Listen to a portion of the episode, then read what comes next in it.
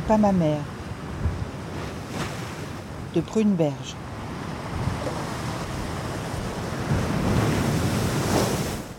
Bourg-la-Reine, le 12 mai 1996. Ma fille, sans doute n'ai-je pas le droit de t'appeler ainsi, mais tu existes. Je viens de l'apprendre. Tu as vingt ans.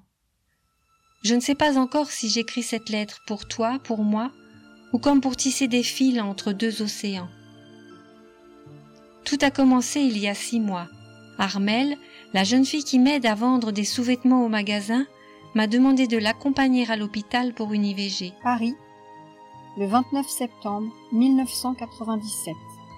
Madame, il y a plus d'un an, Stéphanie, ma fille, votre fille, m'a montré la lettre que vous lui avez écrite, et elle me l'a laissée en dépôt. Elle partait aux États-Unis pour un mois ou deux chez une cousine. Elle a trouvé du travail à Portland, au nord de Boston, et s'y est installée. Je lui ai demandé récemment si elle vous avait écrit. Elle m'a dit que non. C'est la raison pour laquelle j'ose le faire aujourd'hui. Portland, USA, le 17 octobre 1997. Maman, c'est quoi cette histoire? Comme ça, tu me téléphones l'air de rien pour m'annoncer que tu as écrit à ma mère biologique.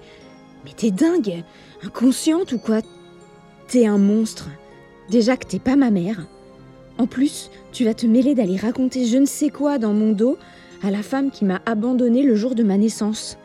Je suis tellement furieuse que je pourrais tuer quelqu'un là, tout de suite.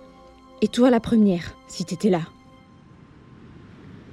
Découvrez très prochainement sur les plateformes d'écoute le podcast en six parties du roman épistolaire de Pruneberge T'es pas ma mère.